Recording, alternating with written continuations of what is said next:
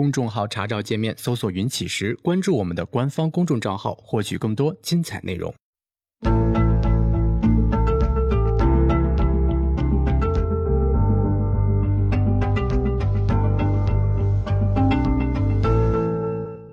行到水穷处，坐看云起时。欢迎大家来到静言股市。呃，我们昨天啊，这个聊了一下大树之间啊，就是两个呃最简单的方法，然后呢，帮助我们去呃跑赢指数。然后我们昨天在聊大数质检的时候，我们听呃曾经提到过一个概念啊，就是很多人讲大道质检，但是呢，聊的这个大道质检呢，它往往是针对某一件事情的一个道理。但这个道理呢，不具有什么可行性啊。你比如说呢，这个关于心态，关于心态呢，我们可能会讲一些道理啊，就是所谓的这个大道至简的道理哈。你比如说这个，我我们不要恐惧，不要贪婪啊，恐惧和贪婪会呃促使我们做出来一些错误的交易。但是，那怎么样不恐惧，怎么样不贪婪呢？没有办法去做到，对吧？那恐惧跟贪婪，这不是说人的本性，而是。所有生物的本性啊，你比如说一棵树在那儿，树呢它是有记忆的啊。然后呢，呃，如果说你比如说你在一棵树上，你砍几刀啊，或者是你折它的几个树枝，等下一次你从那儿过的时候，那个树会害怕。那么，呃，当然，当然，大家如果对这个有存疑啊，我们就不具体论证了啊。大家对这个有存疑，可以去看一下《植物知道生命的答案》那一本书啊，书里面详细的讨论过这个话题。嗯，那么对于这个一棵树来讲，它都会害怕，所以呢，就是恐惧这种情绪，你说怎么样从人的内心里面给去除掉呢？我觉得是没有办法的。所以呢，如果说就讲说不要恐惧，不要贪婪，就针对具体的事情谈一些大道理，往往是没有任何意义的。那这个时候大家可能就会问了，那你能不能给我们提一个什么大道至简的道理呢？就是在你看来，真正的大道至简应该是什么样的呢？呃，所以呢，这个今天我们呢就聊一下这个话题，就是呃，如果你要让我给你提一个大道至简的道理，我会给你提什么？首先呢，第一，既然是一个大道至简，它一定是凌驾于交易所有的问题之上的，我一定不可能说针对某一个具体问题去跟你谈大道至简啊，无论是。执行也好，还是选股也好，还是呃，究竟选股重要还是选市重要等等的，就这些东西，这些东西都不是大道。什么叫大道呢？大道一定是高屋建瓴的，一定是凌驾于所有问题之上的原问题。所以原问题就是最根本的那个问题，这个是一定的。所以呢，你要让我去讲大道至简的道理的话呢，我一定是找那个最根本的那个道理去跟你聊，这是第一点。第二点呢，就对于我们来说，因为我们是一个做交易的一个节目，而不是说我我我我我去分析或者说去谈这些东西。对于一个做交易的节目来讲呢，很明显就是我谈大道至简的，那么这个大道一定是具有可行性的，而且我会告诉你你要怎么做啊。换句话说呢，我要不仅仅告诉你一个具有可行性的方法，而且呢，我要告诉你你要怎么样去实现这个方法。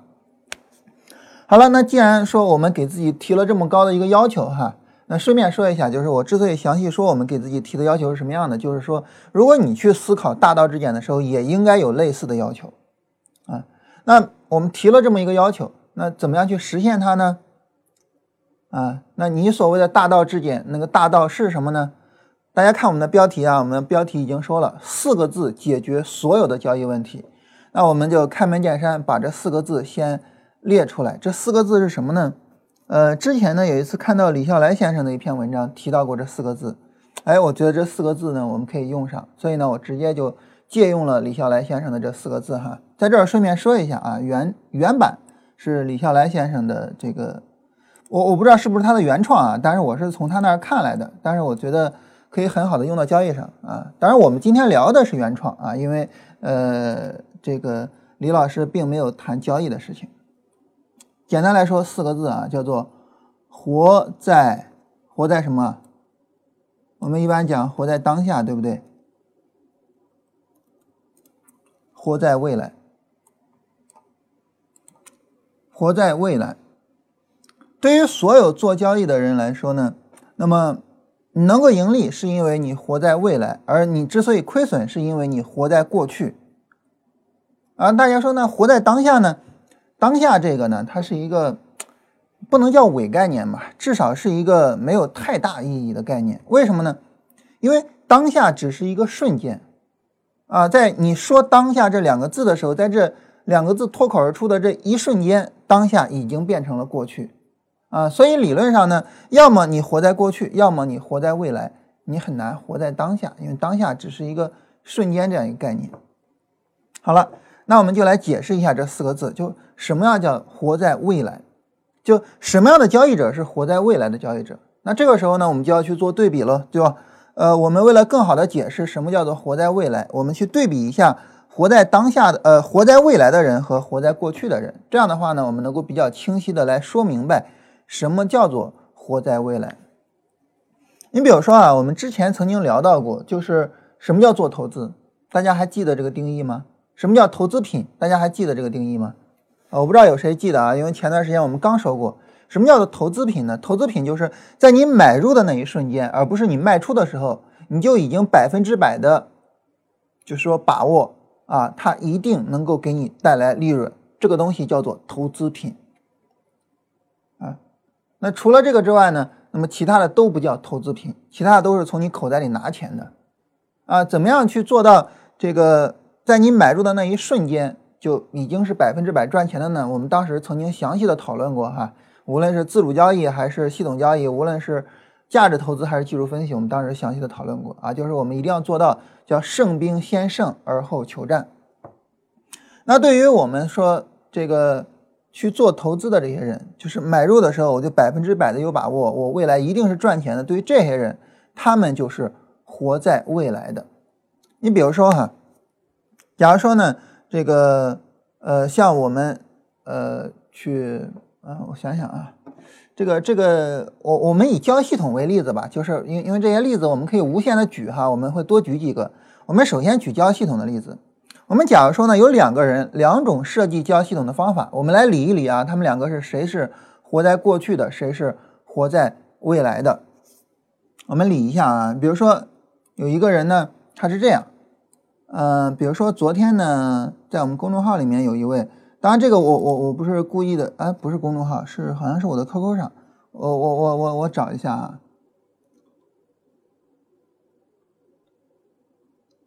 啊，我我我不是有意的拿人家举例子啊，只是说我觉得这个比较好用来做例子。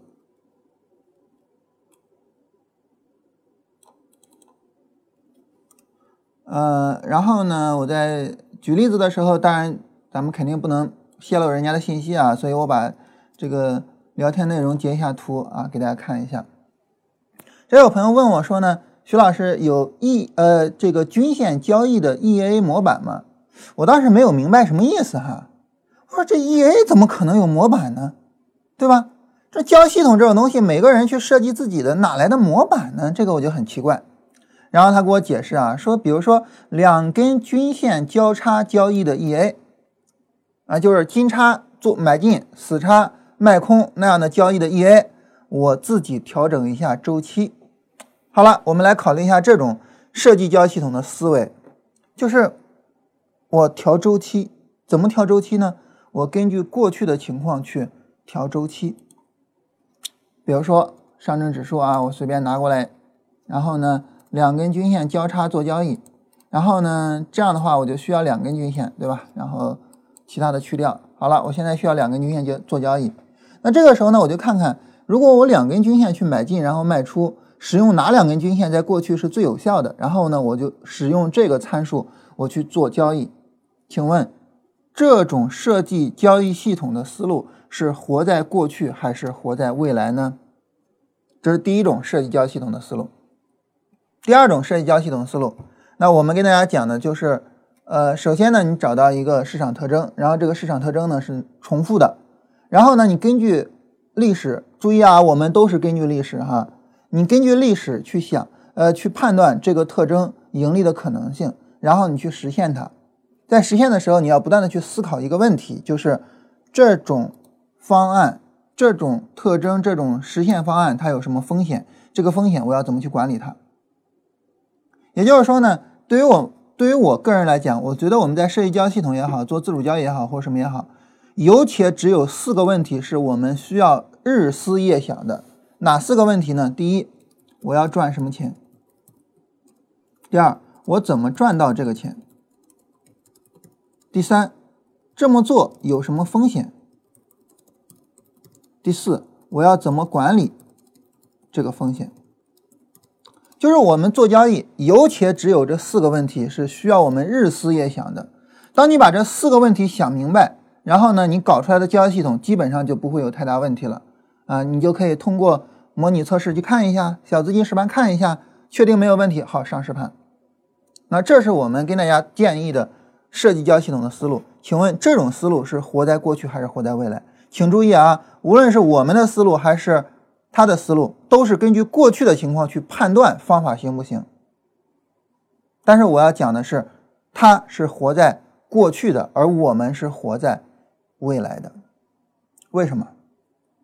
因为对于他来说呢，他是根据过去的情况去判断的均线的参数。那么到明天这个参数还是有效的吗？到后天这个参数还有效吗？到一年以后呢？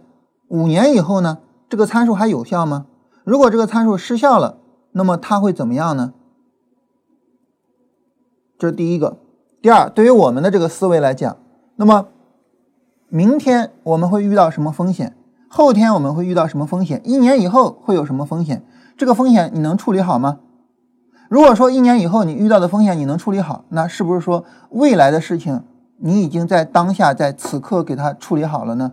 那你是不是就是活在未来呢？这就是两种典型的不同的思维方式，啊，然后呢，这个我通过这两种不同的思维方式去处理我的交易，在这种情况下呢，那么我一方面就是说我是活在过去的，而另外一方面我是活在未来的。我们再举一个关于基本面的例子，基本面的例子比较典型的或者说比较常见的是一种什么概念呢？就是呃，我们使用 PE 去进行判断啊，一一只股票的 PE 是一个什么情况，市盈率是个什么情况？如果说单纯的市盈率的值好像有问题，所以呢啊，有了一些这个典型的处理方案。什么处理方案呢？就是从历史的角度上来说，比如说上证指数历史上它的价格跟它的市盈率的这个情况，从历史上来说。呃，上证指数见底的时候，或者说一只个股见底的时候，它的市盈率是一种什么什么什么状态？咱不说上证指数啊，因为我们买上证指数的可能性不大，我们就说一只股票，一只股票往往市盈率低到什么情况下它就见底了？好，这是一种做基本面的思维。另外一种做基本面的思维呢，就是我们跟大家强调的思维，你理解两个角度，哪两个角度呢？第一个角度就是这家企业的商业模式。它是赚什么钱的？它的盈利点在哪儿？在这个盈利点上，它具有什么竞争优势？而对于这个竞争优势来讲，它能够持续多久？这是从企业的一个角度。第二个呢，从财务的角度，就是它的商业模式有没有成为现实？它该赚的钱有没有赚到？啊，然后这个钱赚的是不是真的如我们所预期的？从这两个点上去对它做判断。我们想这两种做基本面的思维方式，其实第一种已经优化了啊，已经不是单纯的去看 PE，单纯的去看市盈率了，而是说我从历史上去看当前的市盈率处于历史上的什么位置上，我从这个角度去看，已经不是单纯去看了。即便如此，你说这两种思维方式哪个是活在过去的，哪个是活在未来的呢？毫无疑问，后者是活在未来的，就是我去思考它的商业模式。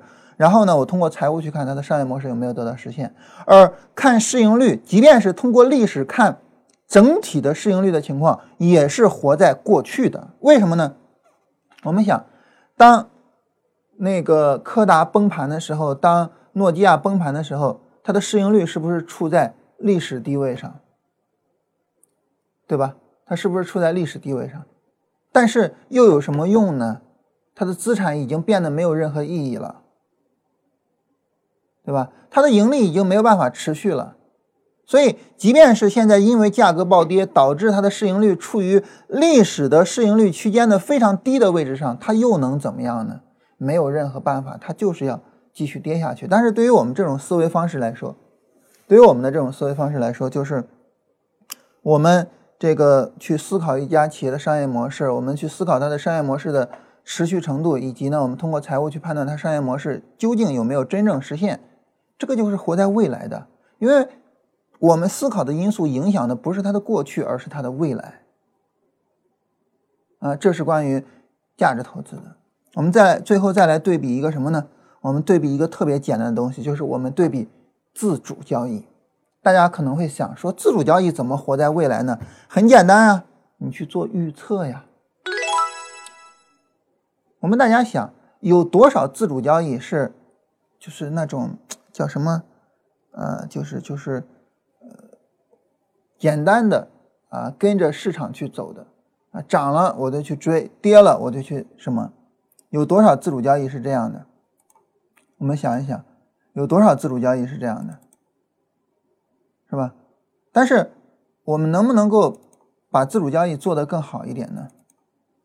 我们能够能不能够把自主交易做得更好一点呢？啊，简单来说呢，就是呃，我们能不能够这个这个更好的去做一些？就是像预测方面的东西，能不能够呢？当然，这个呃很冲击我们的思维，为什么呢？因为从思维的角度上来说，就是我们一般都会觉得做预测嘛，这个不太靠谱，嗯。但是实际上呢，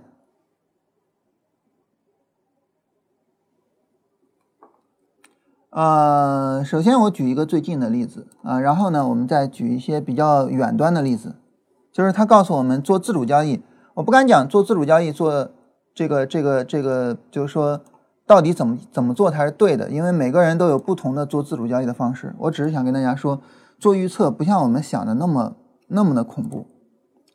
呃，这个当然也是一个截图了哈，这是我在六月十一号写的呃交易的日志，我在六月十一号写的啊，然后这儿有句话说。行业上近期强于大盘的，主要是地产、钢铁、酿酒和证券。对于酿酒来说，这个我们大家都知道，那段时间强于大盘啊，这个很容易理解。但是呢，我在六月六月十一号的时候，六月十一号，首先我们来看一下六月十一号的大盘。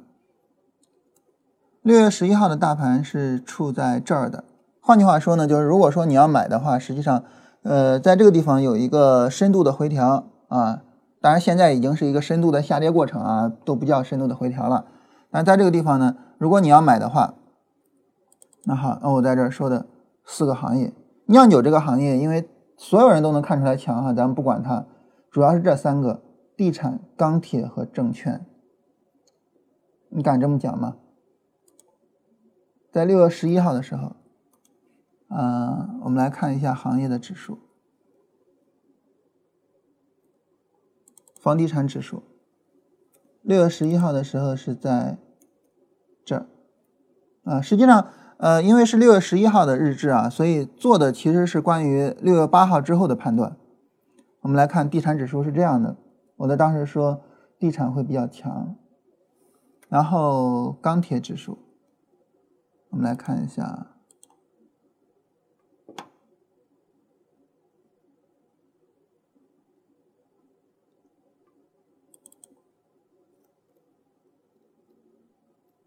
是在这儿。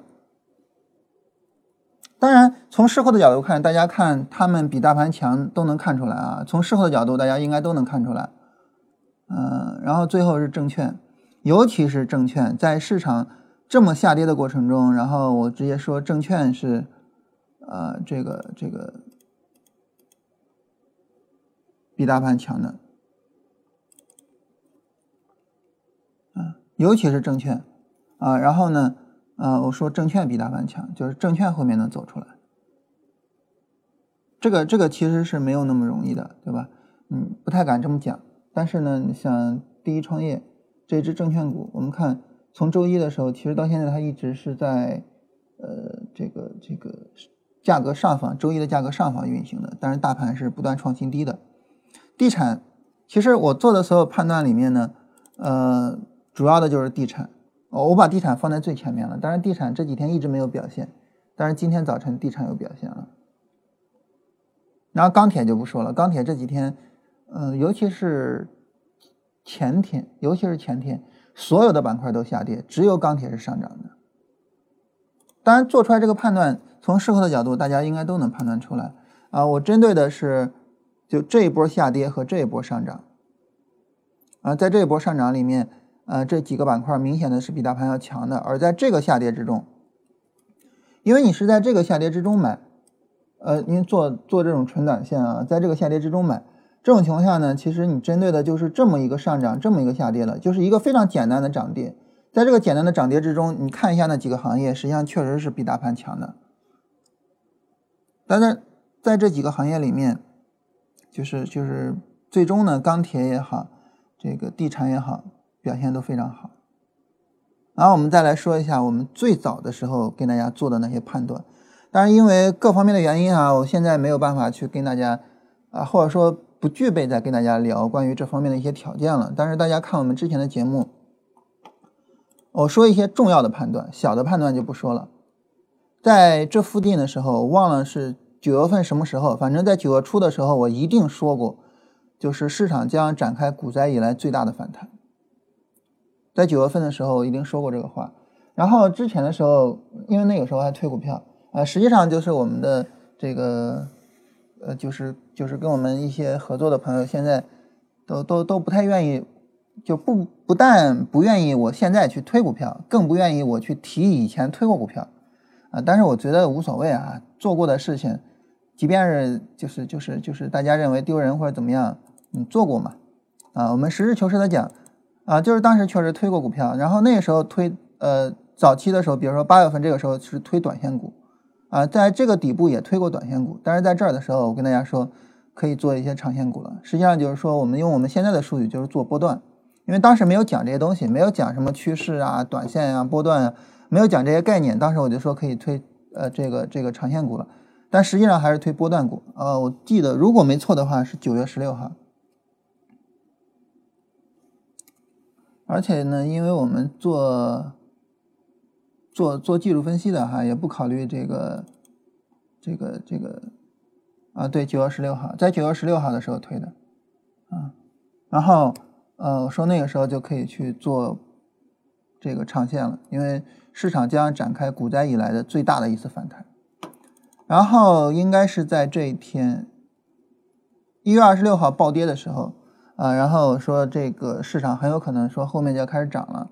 然后后来我讲说，市场将要展开股灾三点零以来的最大反弹，然后在后面大概在六月中旬的时候说牛市开始了，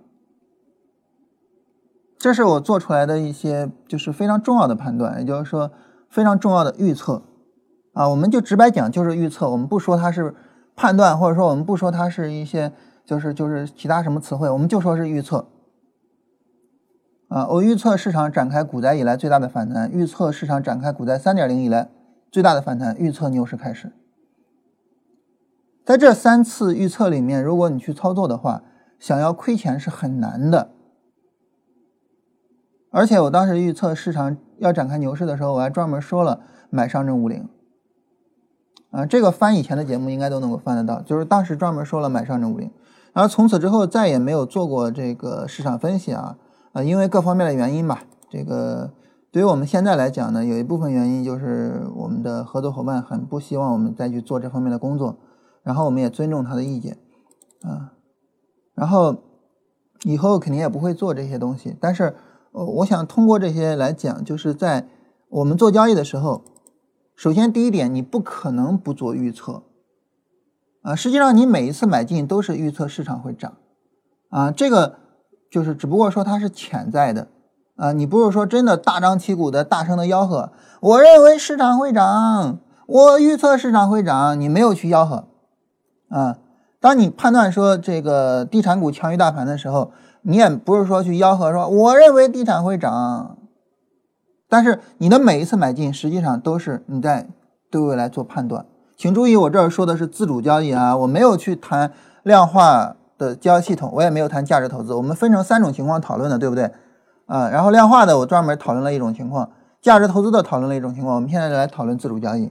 你每一次自主交易的买进，实际上都是你在做预测，后面市场会涨啊，要么是一个大的上涨，要么是一个小的上涨。总之，你认为市场会涨，否则你不会去通过自主交易买进某一只股票的。既然如此，为什么不堂堂正正的去做预测？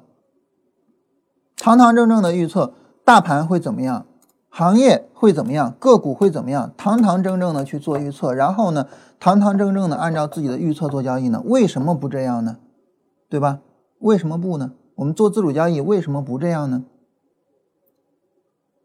当我们去追涨杀跌的时候，比如说，呃，今天早晨我们看到房地产涨了，然后我们追进房地产，然后实际上你也是在做一个一一个一个一个潜在的预测，就是房地产会涨。那既然如此，为什么不堂堂正正的在周一的时候去做出来的这种判断啊？然后呢，这个地产会强于大盘，然后你在周一的时候去买进地产股呢？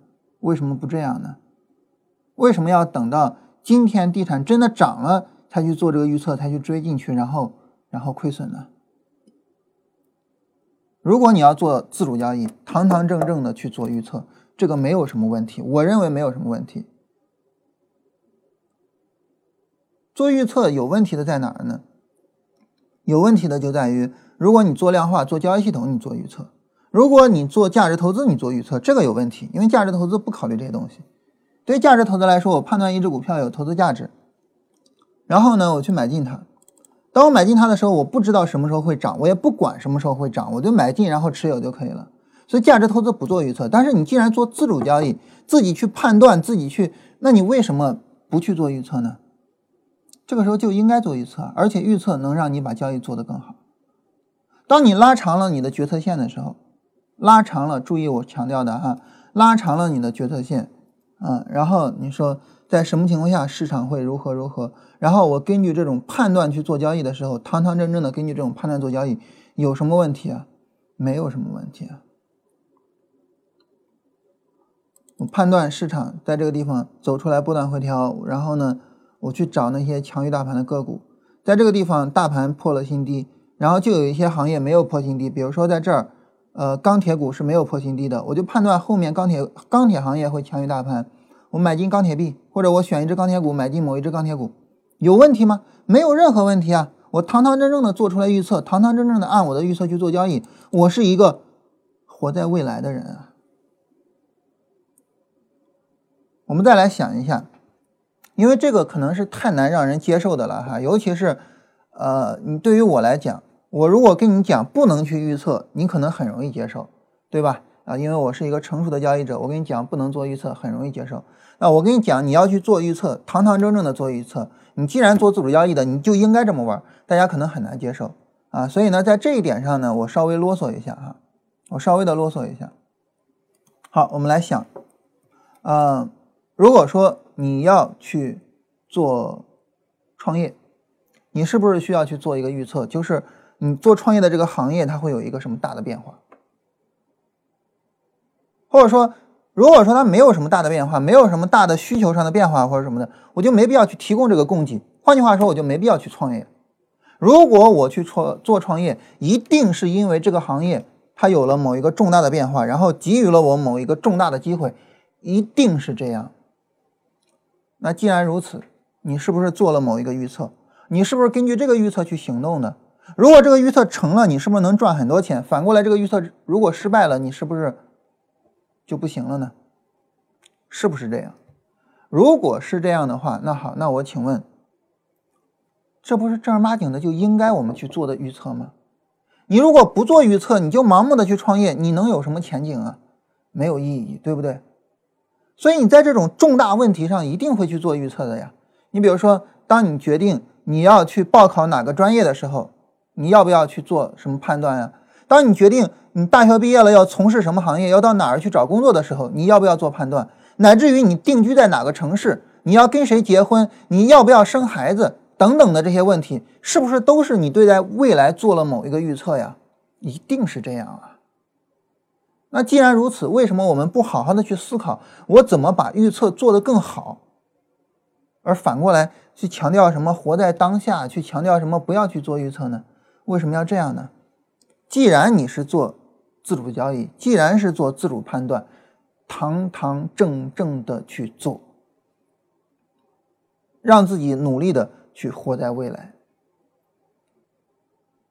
嗯，好了，我们现在呢，嗯，对比了三种情况。第一，如果说你做交易系统，啊，怎么去做交易系统是活在未来的，怎么是活在过去的？我们很容易就发现，你活在过去肯定是有问题的。然后，如果我们做价值投资，我们怎么样算活在过去？怎么样算活在未来？而最后呢，我们做自主交易，怎么算活在过去？怎么算活在未来？就交易方法，呃，对于我们散户来讲，你能用的交易方法也就这么几种吧，对吧？其他的交易方法呢，我们也很难能想得到。所以呢，我们就简单对比这三种，以及呢，在这三种交易方法的情况下，怎么算活在过去？怎么算活在未来？我们想，那为什么我们要活在未来呢？原因很简单，就是首先活在过去一定是死的。你根据过去的走势设定合理的参数，然后去使用交易系统，你一定是死。你根据过去的市盈率的情况，根据那些表现，然后就就就那么简简单单的选了股票，然后去买进，一定是个死啊。然后呢，你根据市场涨市场跌，然后你追着市场去买，然后你一定是个死，这毫无疑问的，就是就是根据过去做交易，活在过去一定是死。这个是毫无疑问的。反过来呢，当你能够活在未来的情况下，如果你能，前提是控制好风险哈，你能在控制好风险的前提下，如果你能活在未来，你乘一次赚一次大钱，乘一次赚一大赚一次大钱。比如说做自主交易做预测，因为这个是最难让人接受的哈，我们就拿它举例子。你做预测，预测对了一次，你就赚一次大钱。你比如说，你能够预测对，呃，一五年九月份。市场将要展开股灾以来的最大反弹，你能预测对一六年二月初市场将要展开股灾三点零以来的最大反弹？你在一六年六月中旬，你能够预测到牛市来了，要买上证五零？请注意这两个判断哈，第一牛市来了，但这个不重要，为什么呢？因为后边呃不同的股票它们的区别非常非常大，小股票实际上还是一直在跌的。所以还有第二个重要的判断，就是你要买上证五零。如果这两个你同时做到了，你能赚多少钱？所以呢，当你预测对一次，并且呢你实践了自己的预测，我我还是说那个前提哈，控制好风险。请注意我说的，我再强调一遍，做交易有且只有四个重要的问题需要你去考虑：第一，我要赚什么钱；第二，怎么赚到；第三，这么做有什么风险；第四，怎么管理这些风险。啊，所以呢，当你去做自主交易，当你做好了一个预测之后，你去做自主交易的时候，一定要去思考有什么风险，风险怎么管理，好吧？那好，当你预测对了一次，并且你去实践了它，你就能赚大钱。当你预测对了两次，并且两次你都去实践，那么你就能够通过复利去赚更多更多的钱。当你预测对了三次、四次、五次，你就了不起。但是呢？当你预测对一次，并且呢按照你的预测去做了交易，并且赚了大钱，你就知道按预测做该怎么玩了。当你知道一次你该怎么玩，你就可以玩第二次、第三次。为什么有很多创业的人是那种叫叫什么创业？重复创业还是叫什么创业来着？专门有一个名词，就是创业一次成功了，然后公司卖掉，然后又创业一次。振兴知道那个名词吗？啊，连续创业。啊为什么牛逼的创业者往往都是连续创业者呢？这个不是他们主动做连续创业的，而是呢，当他具有了这个能力之后，他把公司卖掉之后，他干嘛呢？就再再搞一次喽。我再去预测什么行业啊哪儿会发生重大变化，然后呢，我再去玩一次呀，很简单呀，对吧？就是这样的。当然，当我们聊这个的时候呢，这个呃，大家可能会讲啊，说那你们这个创业不算成功啊。啊，你还在这吹牛逼？嗯，这个事儿呢，跟振兴我们也曾经讨论过，就是对于我们这个事情，什么状态算是一个比较成功的状态？然后呢，跟振兴我们的观点是，就是我们现在的状态就是我们最希望的状态，就是不要有太多的人来听我们节目，也不要给我们太大的压力啊。然后呢，我们就踏踏实实的把自己的所思所想跟大家聊一聊，哪怕是有一些三观。啊，是是，就是哪怕有些东西是非常毁三观的哈，然后呢，我们也能大胆的去说，不担心被骂，挺好的一个状态。而且呢，这个因为我们聊的内容呢，说实话，普通人不太喜欢。你又不推股票，你又不讲行情，你啊，对吧？那这样的话呢更好啊。喜欢的呢都是啊，愿意去听一些这种东西，愿意去呃不断的去思考自己的交易状态，然后不断的去想，哎，我怎么能够去把交易做好的这种人。所以，我们当前的状态可能是我们最喜欢的。啊，所以这个事儿呢，跟振兴我们也详细的沟通过，就是就是可能这就是已经是我们理想的状态了啊。所以呢，就是当时啊，我们合作伙伴也跟我们说过啊，说你们这个瞎搞，你要让我这个这个去去搞你们这个，我绝对不会这么搞啊。所以这事儿呢，我们就反复讨论了一下，我们是不是瞎搞啊？后来我们讨论的结果就是，其实这就是我们喜欢的状态。我们不希望这个节目很火，我们不希望那么多人跑过来啊，这个各种骂的或者什么的啊。振兴呢，呃，就比如说有有有一些别的网站、别的社群哈，也找振兴说把我们文章发到他们那儿去啊。然后呢，反正也没有成本嘛，所以振兴就发了。发了之后怎么样呢？就很多人骂的，对吧？那怎么办呢？你振兴发你的，反正我也不看啊，就是我也不管他们他们骂了什么。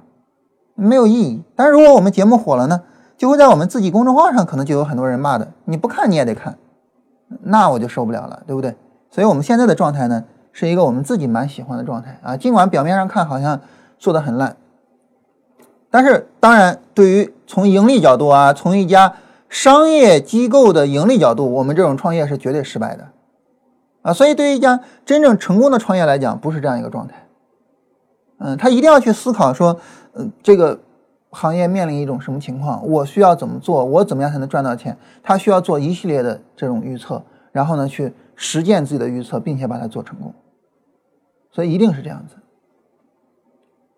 所以对于我们来说呢，就是如果说一个人活在过去，啊，那么一定是死；而当一个人活在未来，并且这个未来真的成为现实了，那他就牛逼大了，他就牛大了。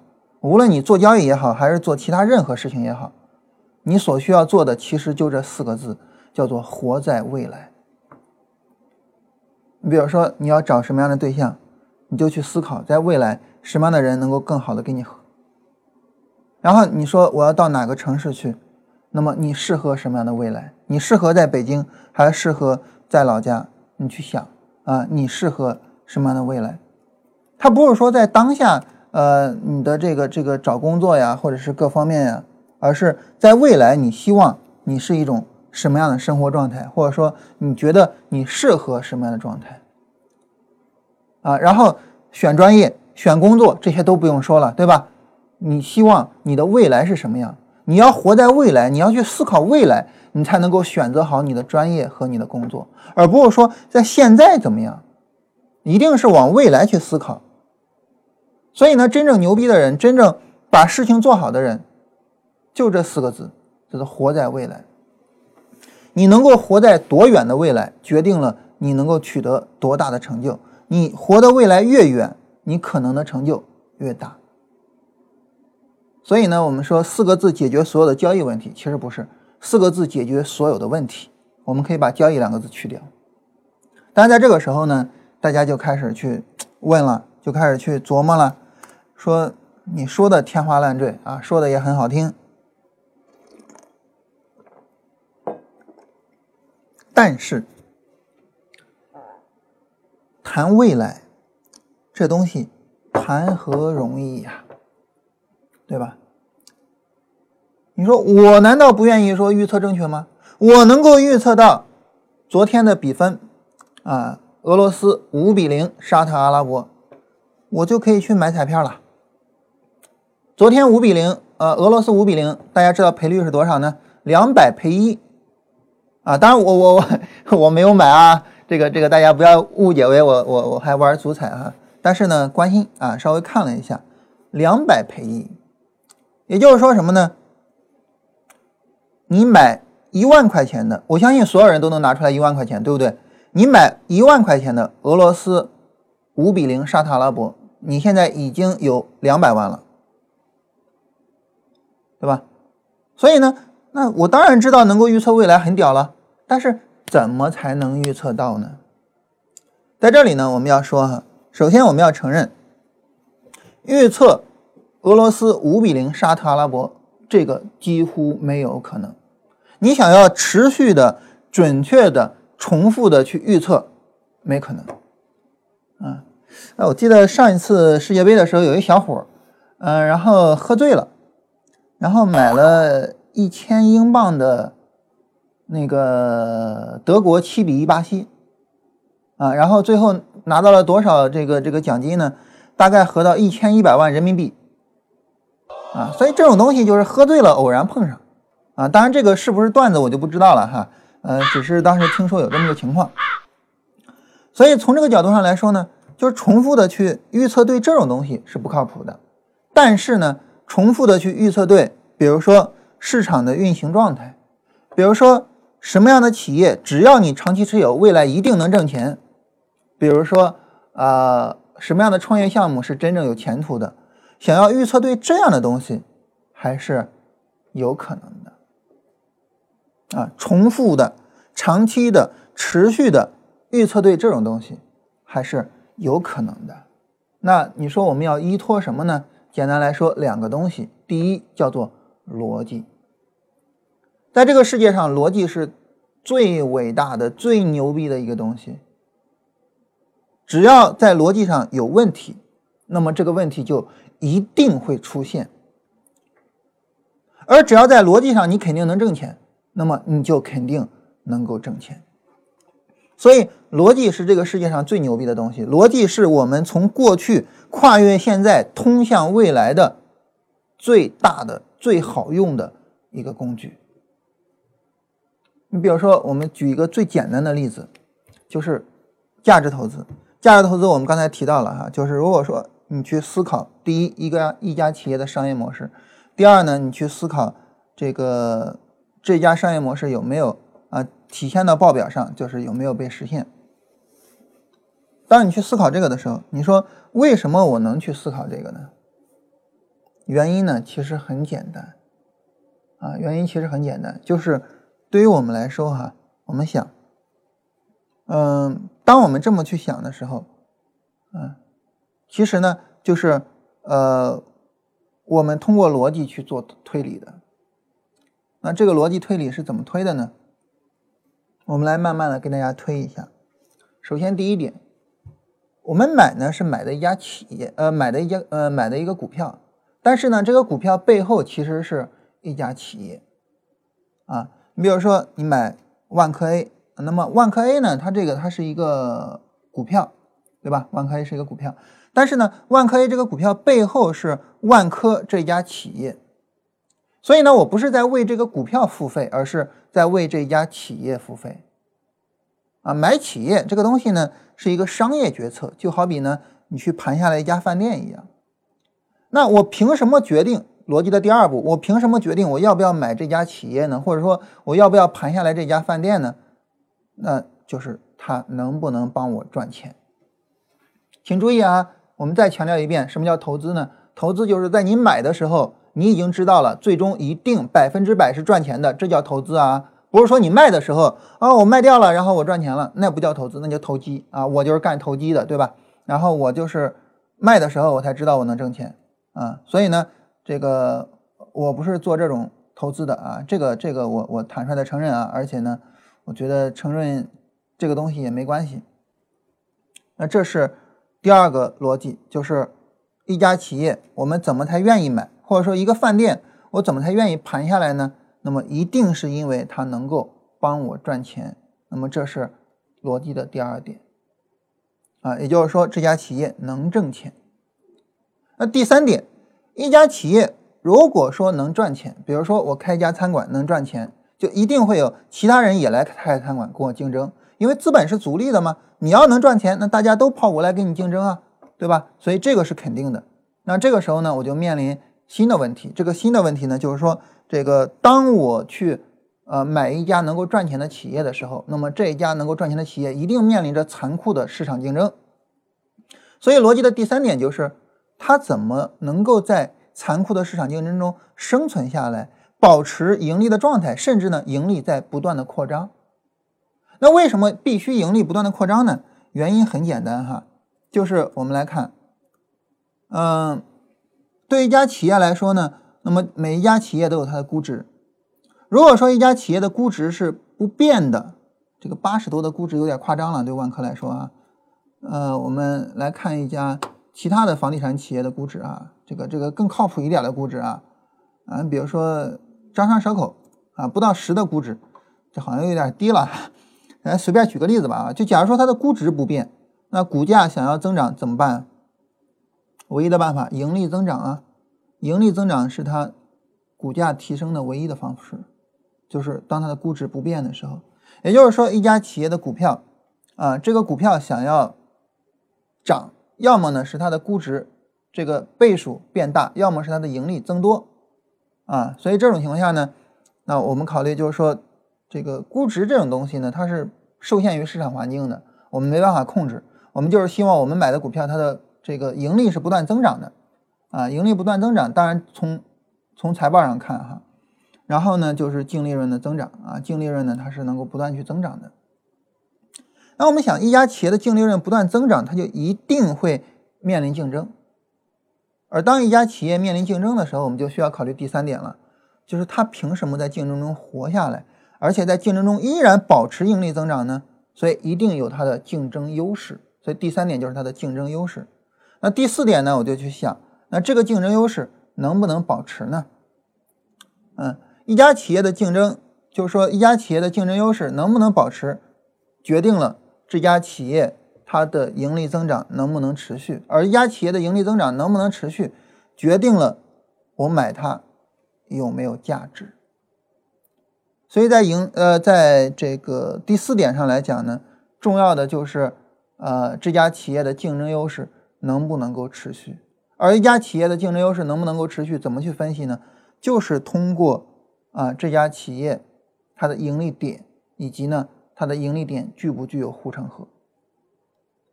那最后就是我通过财报去看它的竞争优势的持续有没有在财报上体现出来。当我做好了这些工作之后呢，我发现一家企业首先它的盈利确实有增长。第二呢，它确实有它独特的竞争优势。第三呢，它的竞争优势确实是很难被击破的，并且呢，它的竞争优势在财报上有所体现。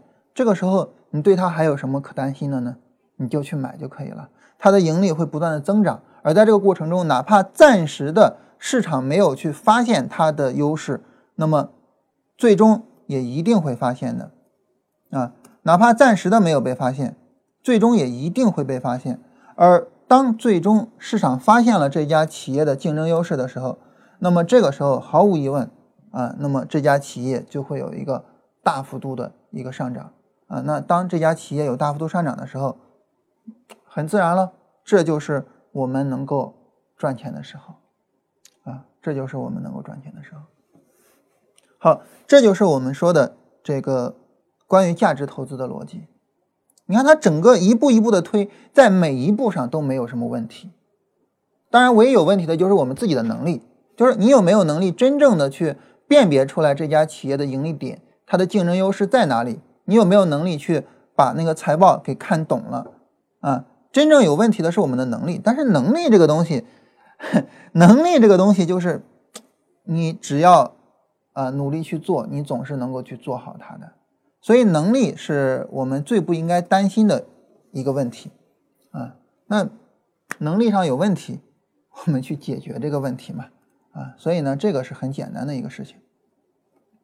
好了，这是对于我们来说呢，就是呃，在这个方面，啊，在这个在这个方面上的结论，就是说，这个我们通过逻辑去推这些东西，啊，那对于交易系统来说也是一样的。啊，就是交易系统上来说呢，它是一个重复的特征。然后这个重复的特征呢，我已经充分考虑它的风险了。啊，然后呢，它确实是能够在过去在模拟在小资金实盘中盈利的，未来它当然也可以盈利了。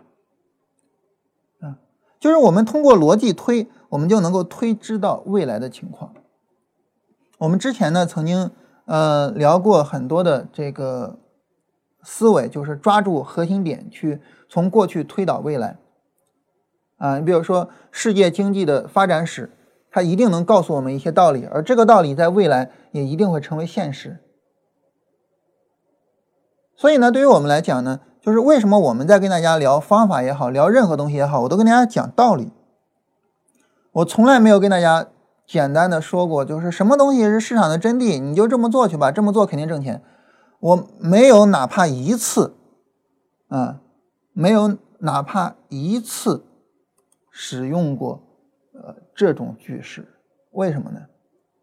就是因为这样的句式是害人的，在这个市场上不存在任何东西，就过去是这样，然后未来简简单单的就能复制的。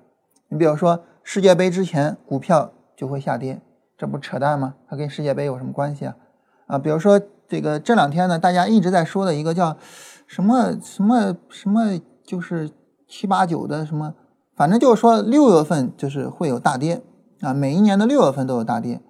它这个东西就更扯淡了，你稍微的回顾一下，你就知道这个是很扯淡的，啊，当然，呃，从月线上来讲，我们这个六月过得并不怎么样，对吧？你往前找，一七年六月你过得算不错的吧，对吧？一七年六月是个阳线，我们再往前找，一六年的六月，一六年的六月过得还可以吧，对吧？一个反转的走势。然后呢，我们再找一五年的六月啊，一五年的六月就很惨了哈，股灾的起点。那我们来找一四年的六月，一四年的六月也是一个红的啊。然后呢，一三年的六月，一三年六月是下跌的啊。然后找一二年的六月，这是下跌的，熊市过程中的下跌啊。因为在这个一一年的六月，这是上涨的，熊市过程中的上涨。然后。一零年的六月是亏损的，然后零九年的六月这个算不错的吧，对吧？所以呢，首先你能够看到，就是在六月份呢，它是涨跌互现的，有些时候上涨，有些时候下跌。其次呢，在熊市的时候，那所有的月份大概率都是下跌了；上涨的时候，那所有的月份都是大概率都是上涨的了。所以其实并不存在这些东西，但是呢，我们就比较喜欢就是找这种啊叫做小数定律的东西，就是因为。出现具有非常的偶然性，而导致出现的所谓的一些统计上的特征。但是我从来不跟大家聊这种东西，我从来都是通过逻辑去进行推理啊。然后呢，这个这种东西到底是怎么回事？为什么通过逻辑推呢？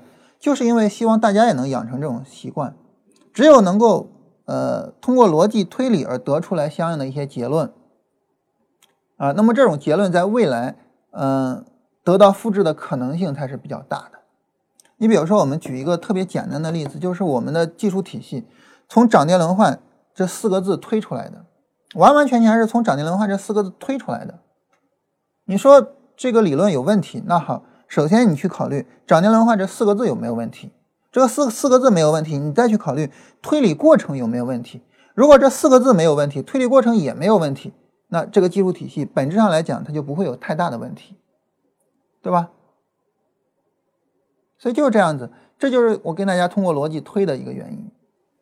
当然，这个世界上有道理的东西很多啊，但是呢，有道理的东西能够起到作用的就没有那么多了。所以这种情况下呢，我们一方面当然我需要逻辑，另外一方面呢，就是我刚才说了哈，想要活在未来需要两个东西，一个是逻辑，还有一个就是实证，就是看你这个逻辑你去试它能不能够行，就通过实证。嗯，今天呢有另外一位找我聊天，另外一位找我聊天呢，可能就呃说明了一个反方面的一个道理。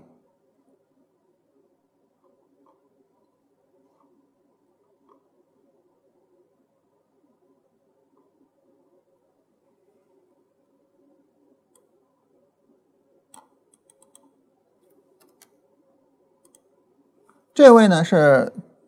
觉得自己呢，终于找到了适合自己的方式，啊，终于说出来了，叫做“盈利很简单”这么一句话，啊。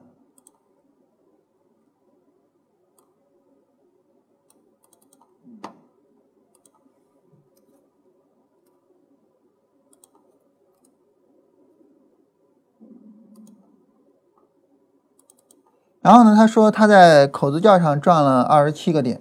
啊，说每天花时间看走势、画波段，终于找到了感觉，并且呢，现在只以 D F 回零轴作为画波段的依据，啊，成功率很高。然后呢，发现绝佳机会、绝佳进场用在日线波段效果更好。换句话说，就是周线对日线的操作啊。然后说真的盈利很简单，就说出来了这么一句话，啊。然后呢，我现在的工作就是从选股和选市上提升成功率。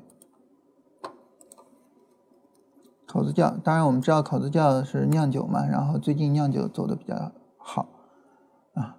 然后首先是周线上口子窖的一个回调，然后日线上一个买点。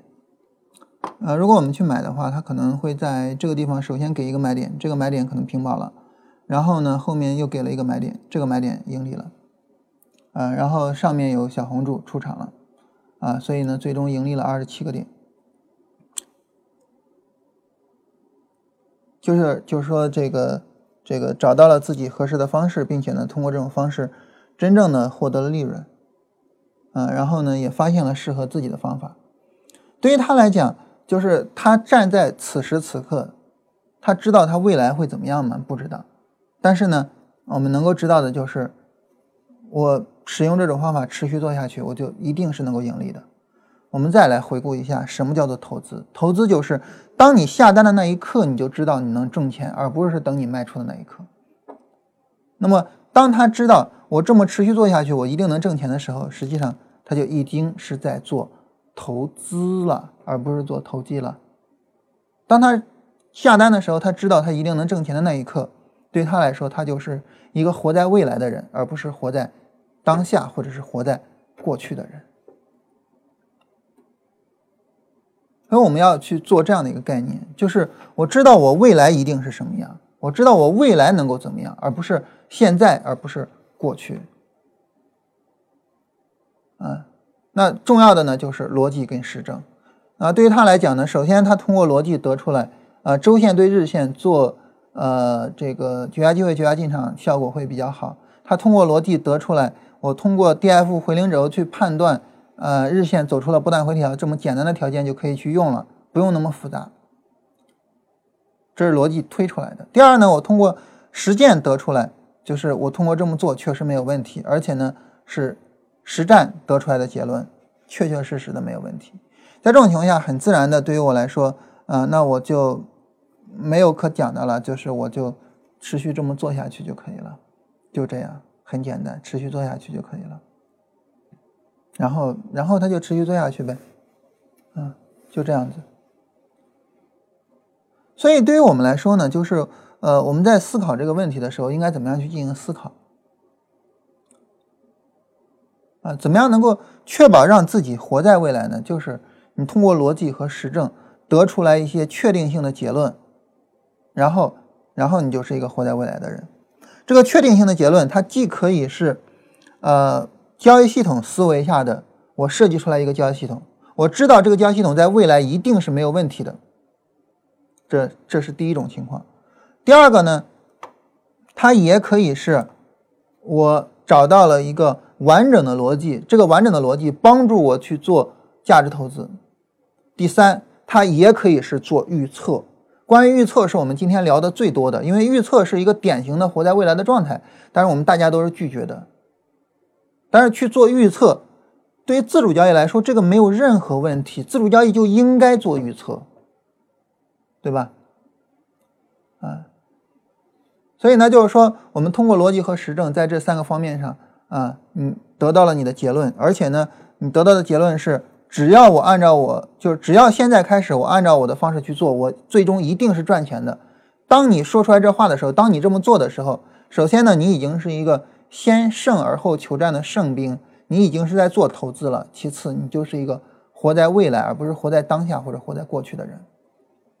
我们今天说了这么多哈，其实呢，我们还是呃，就是说我们做对比的对象还是那些这个努力的去。呃，实现自己盈利，努力的去提升自己能力的人，比如说他尽管是通过调整参数，通过活在未来的方式去设计交易系统，但是他至少努力的去把交易系统做好，它，对吧？但是呢，我们还没有去对比那些更惨的、更可怜的活在未来的人。说错了，活在过去的人。什么样的是更惨的活在过去的人呢？比如说，我们举一下例子哈，就一个人做交易亏损了。在哪儿跌倒就要在哪儿爬起来。我在交易上赔钱了，我一定要在交易上把交易做好。我在交易上一定要能挣到钱，啊，然后呢，就你比如说，我建议大家听实盘吗？那不能听实盘，听了实盘，我的亏损就没有办法挽回了。这种人是活在过去的还是活在未来的呢？我们一听就能明白，对不对？啊，可能之前我们没有从这个角度上去，呃，对人做过分类，就是说我们没有把人分成过。呃，活在过去的人和活在未来的人，当我们把人去做这样的分类的时候，我们会发现，这种人典型的活在过去的人。如果你活在未来的话，就是什么情况下我可以做实盘呢？就我确定我能挣钱了，我做实盘。就我确定未来我做的交易确实是，呃，投资而不是投机，那个时候我去做实盘。这是活在未来的人，活在过去的人就是我发生亏损了，这个亏损我不能够就就就就直接就接受，不行。啊，然后呢，我不能发生亏损，然后，啊，这种人你说，对吧？但是我们想，这种人在市场里面，我们是不是见的最多的？就是被过去所牵绊的人，这种人是不是我们在市场中见的最多的？但是这样的人，你想他未来有可能盈利吗？他有可能能够赚到钱吗？反正我是不太看好的啊，我是不太看好的。其实这是最可怜的啊，最而且是人数最多的。活在过去的人，啊，所以说到这儿呢，就是，嗯，那最后总结一下，就是我们应该做什么呢？我们应该做的就是，首先我们好好想一下，你到底要采用什么方式做交易？你比如说交易系统，啊，价值投资、自主交易都可以。你首先你要去想，我要采用什么方式做交易？然后呢，你去想，在这种方式下，我怎么样能够在点鼠标的那一瞬间就确保我一定是赚钱的？换句话说，我怎么能确保我是活在未来的，而不是活在当下的？嗯，然后呢，最后你这么去做，这就是我们能够去做的事情。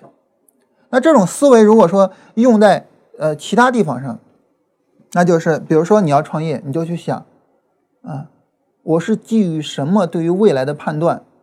做的这个创业的决策，比如说你要做跳槽啊，你要跳槽或者什么的，就是这种人生中的重大决策，我是基于什么对未来的判断做的这个决策？那么我的这个出发点是不是对的？我的这个出发点最终能够给我带来什么？你一定要去思考清楚这些问题，你一定要对你的未来有一个很好的判断。换句话说，你一定要对未来做预测，你要在思维上活在未来。然后你再做决定，而不要说我在这家公司待的不舒服啊，我的领导老是给我穿小鞋，你看挣钱挣的也不多，离家又那么远，啊，我跳个槽吧，这叫活在过去，啊，这叫活在过去，这不叫活在未来。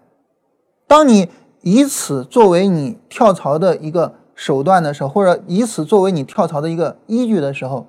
那么跳槽真的能解决问题吗？解决不了的，对不对？解决不了的，啊，所以一定是你因为未来我想要活得更好，而跳槽能够帮助我实现这一点，你才去跳槽的。我要不要生二胎？我要不要买房子？你的思维方式不要看当下，不要看过去，往未来想，未来怎么样我才能够活得更幸福？往未来想，你能活在多远的未来？那么，你当下做的决定就能够影响你多远的未来。那如果说我们活在过去，你就永远活在过去。然后站在此时此刻，回过头看自己过去的生活，你愿不愿意像过去那样生活？如果不愿意，在此时此刻重新开始思考，我怎么样才能够活在未来？啊，对于交易来说是这样，对于生活来说也是这样。嗯，今天我们要聊的基本上就是这些东西哈。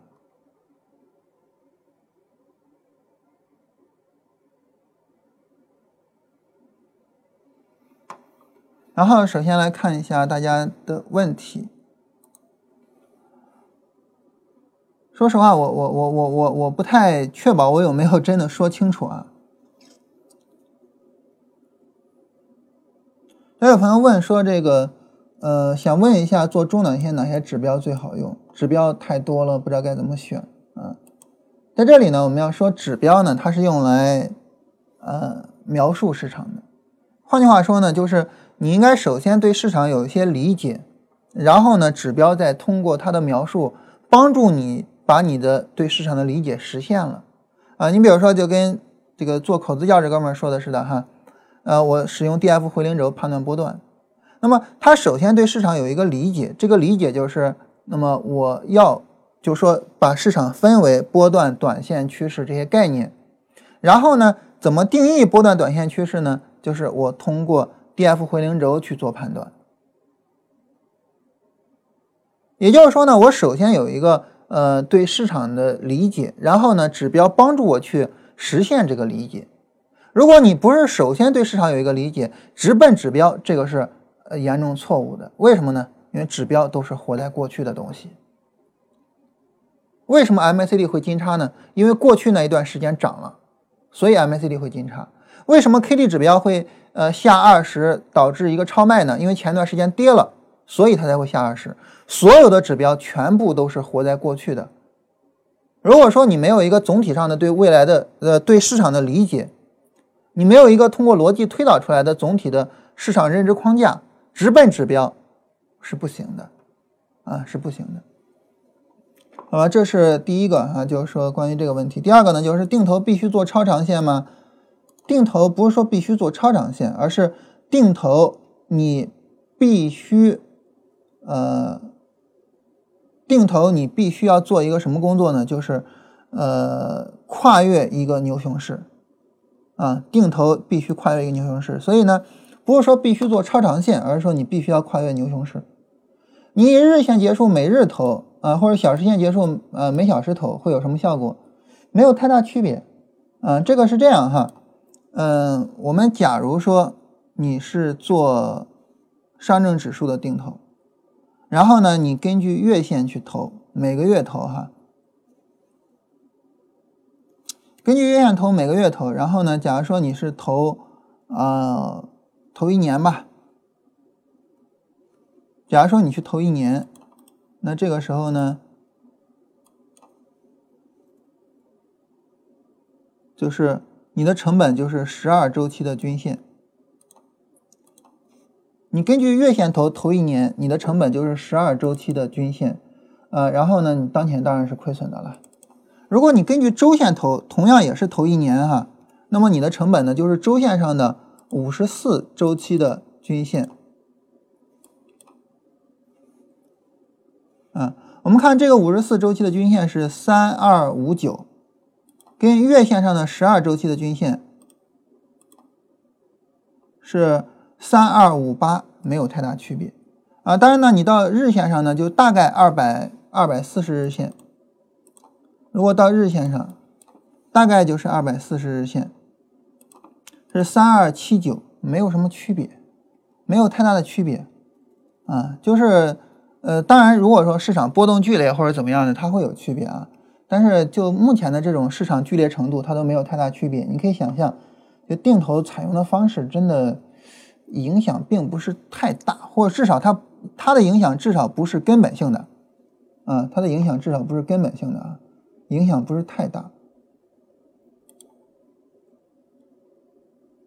然后零零零五五三，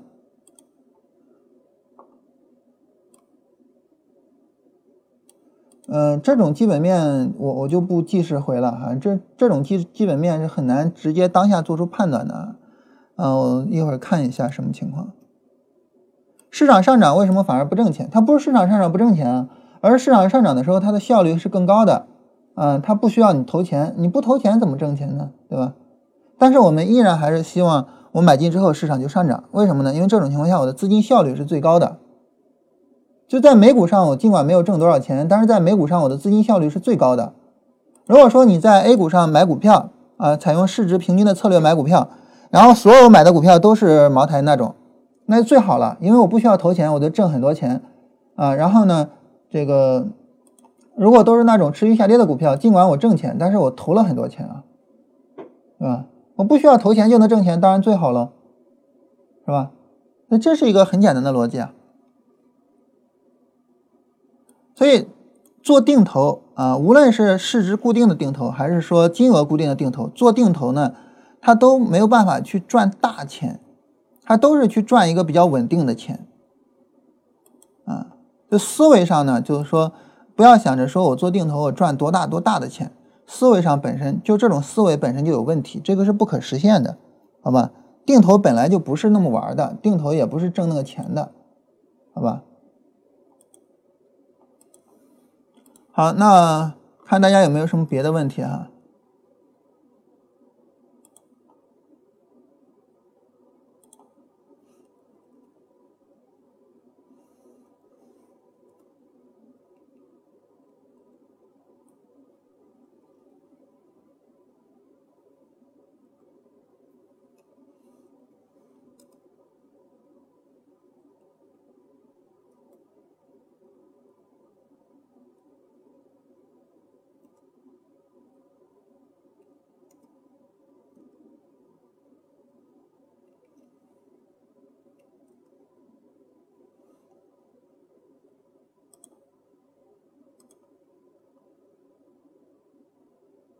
那没有什么别的问题呢，我们今天就到这儿。嗯，最后呢，我还是想跟大家强调一下关于预测的事情，就如果你是做自主交易的，如果你是做自主交易的，那么你一定要知道，你自主做了一个判断，这个判断是我要买股票的时候，你就隐藏的包含了预测的成分。你不要说交易不能预测，市场不能预测，或者诸如此类的，你隐含的包含了预测的成分。在这种情况下呢？与其啊左冲右突的追涨杀跌，不如正大光明的做预测。你就想，我是倾向于做什么周期的、什么级别的交易，在这个级别上，市场当前的运行状态是什么？我要怎么做啊？然后呢，你就去这么做就可以了。啊，就是做相应级别的预测，然后按照你的预测去做交易就可以了。啊，然后随着你的逻辑能力不断的增强。啊，你的理论功底不断的增强，你的预测会越来越准确，然后呢，你的盈利能力也会不断的准确，就这样子。啊，我突然想到一个事情啊，我们提到说，呃，这四个字解决所有的交易问题，但是我们一上来就谈心态，好像我们聊到现在没有聊心态，对吧？我最后把这个心态问题说一下，就是对于我们来说呢，这个心态的这个问题应该怎么样去思考和处理？对于心态来讲，哈。它是一个什么问题呢？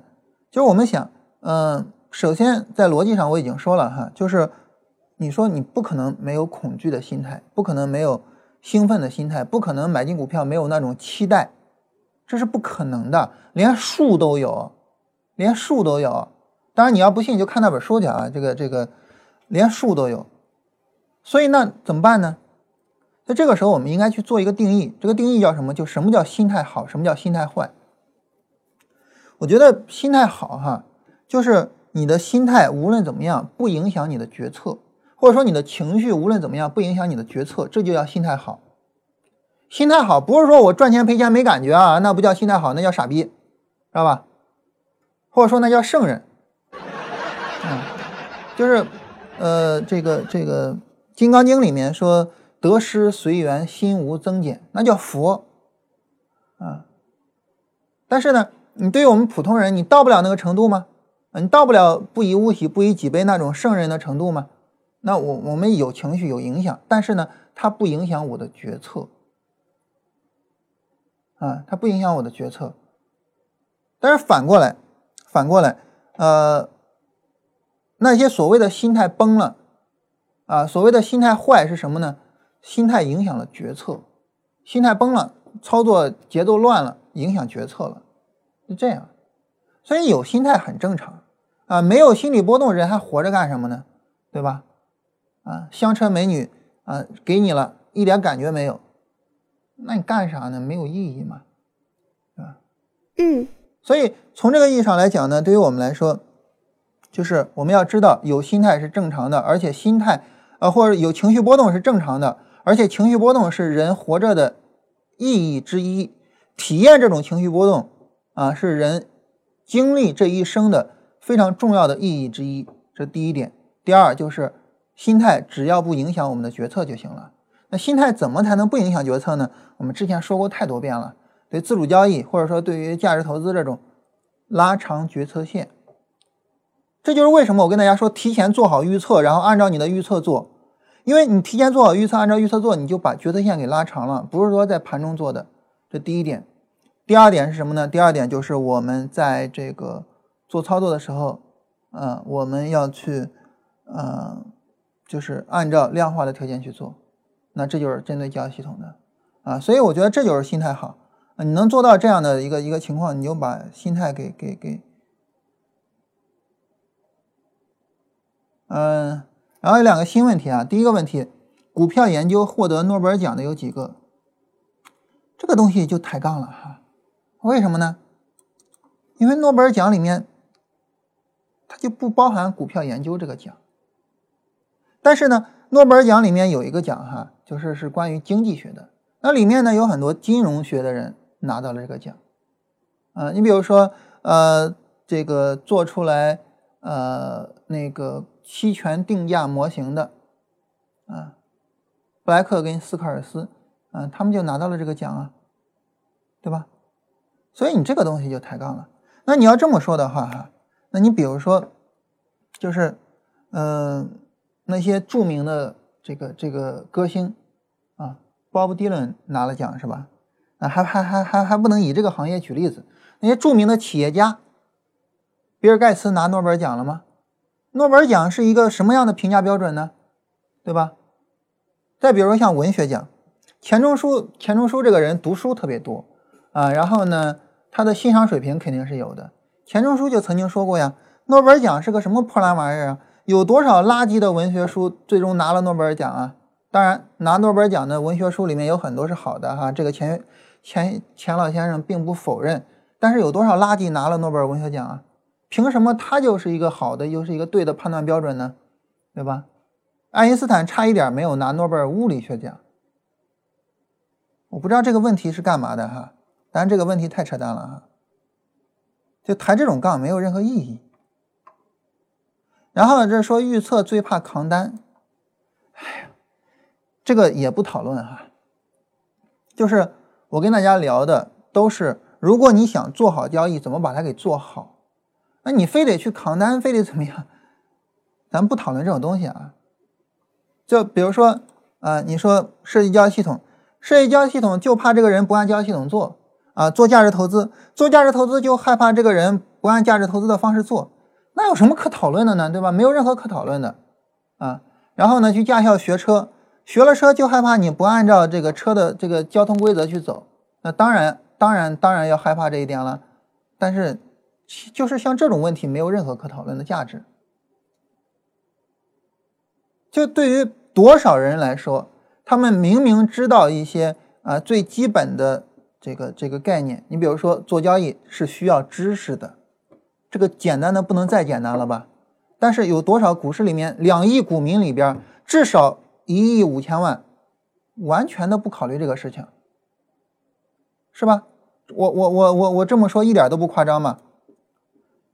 做股票是需要知识的，但是呢，至少有一亿五千万的做股票的人完全没有考虑过这个事情，然后完全没有想过去学习股票方面的知识，这个没问题吧？没问题。但是，那如果你说，那我如果就是不学这方面的知识怎么办？不怎么办？那你不搭理不就完了吗？这样的人你管他干嘛？你没必要去管他嘛。所以呢，就是。我们去思考这些问题的时候，不应该从这个角度去思考，或者说这个角度没有意义。华资实业，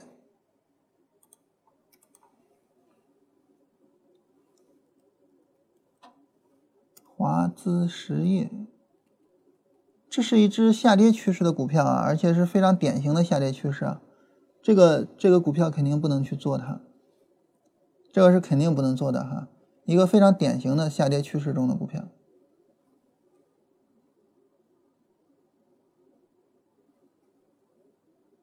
然后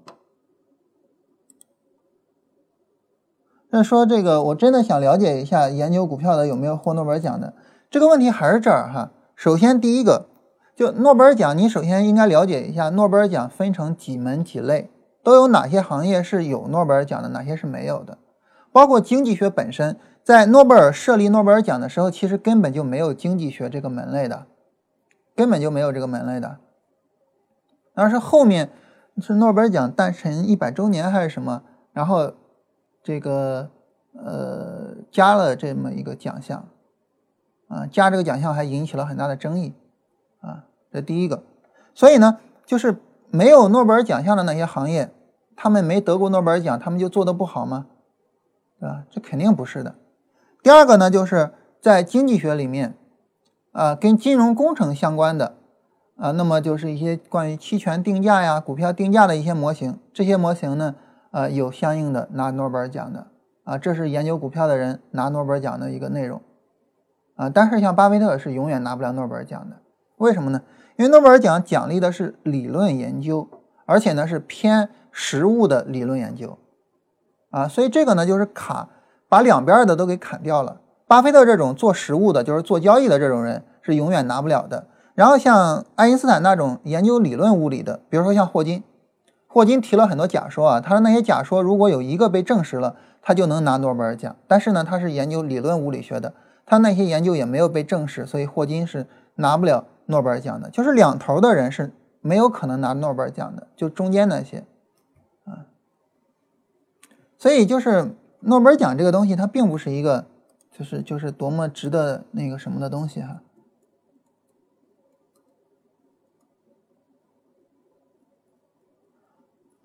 嗯，好了，我们今天就到这儿吧，好吧。然后那个其他那只股票从基本面角度去考虑的，我再看一下是个什么概念啊。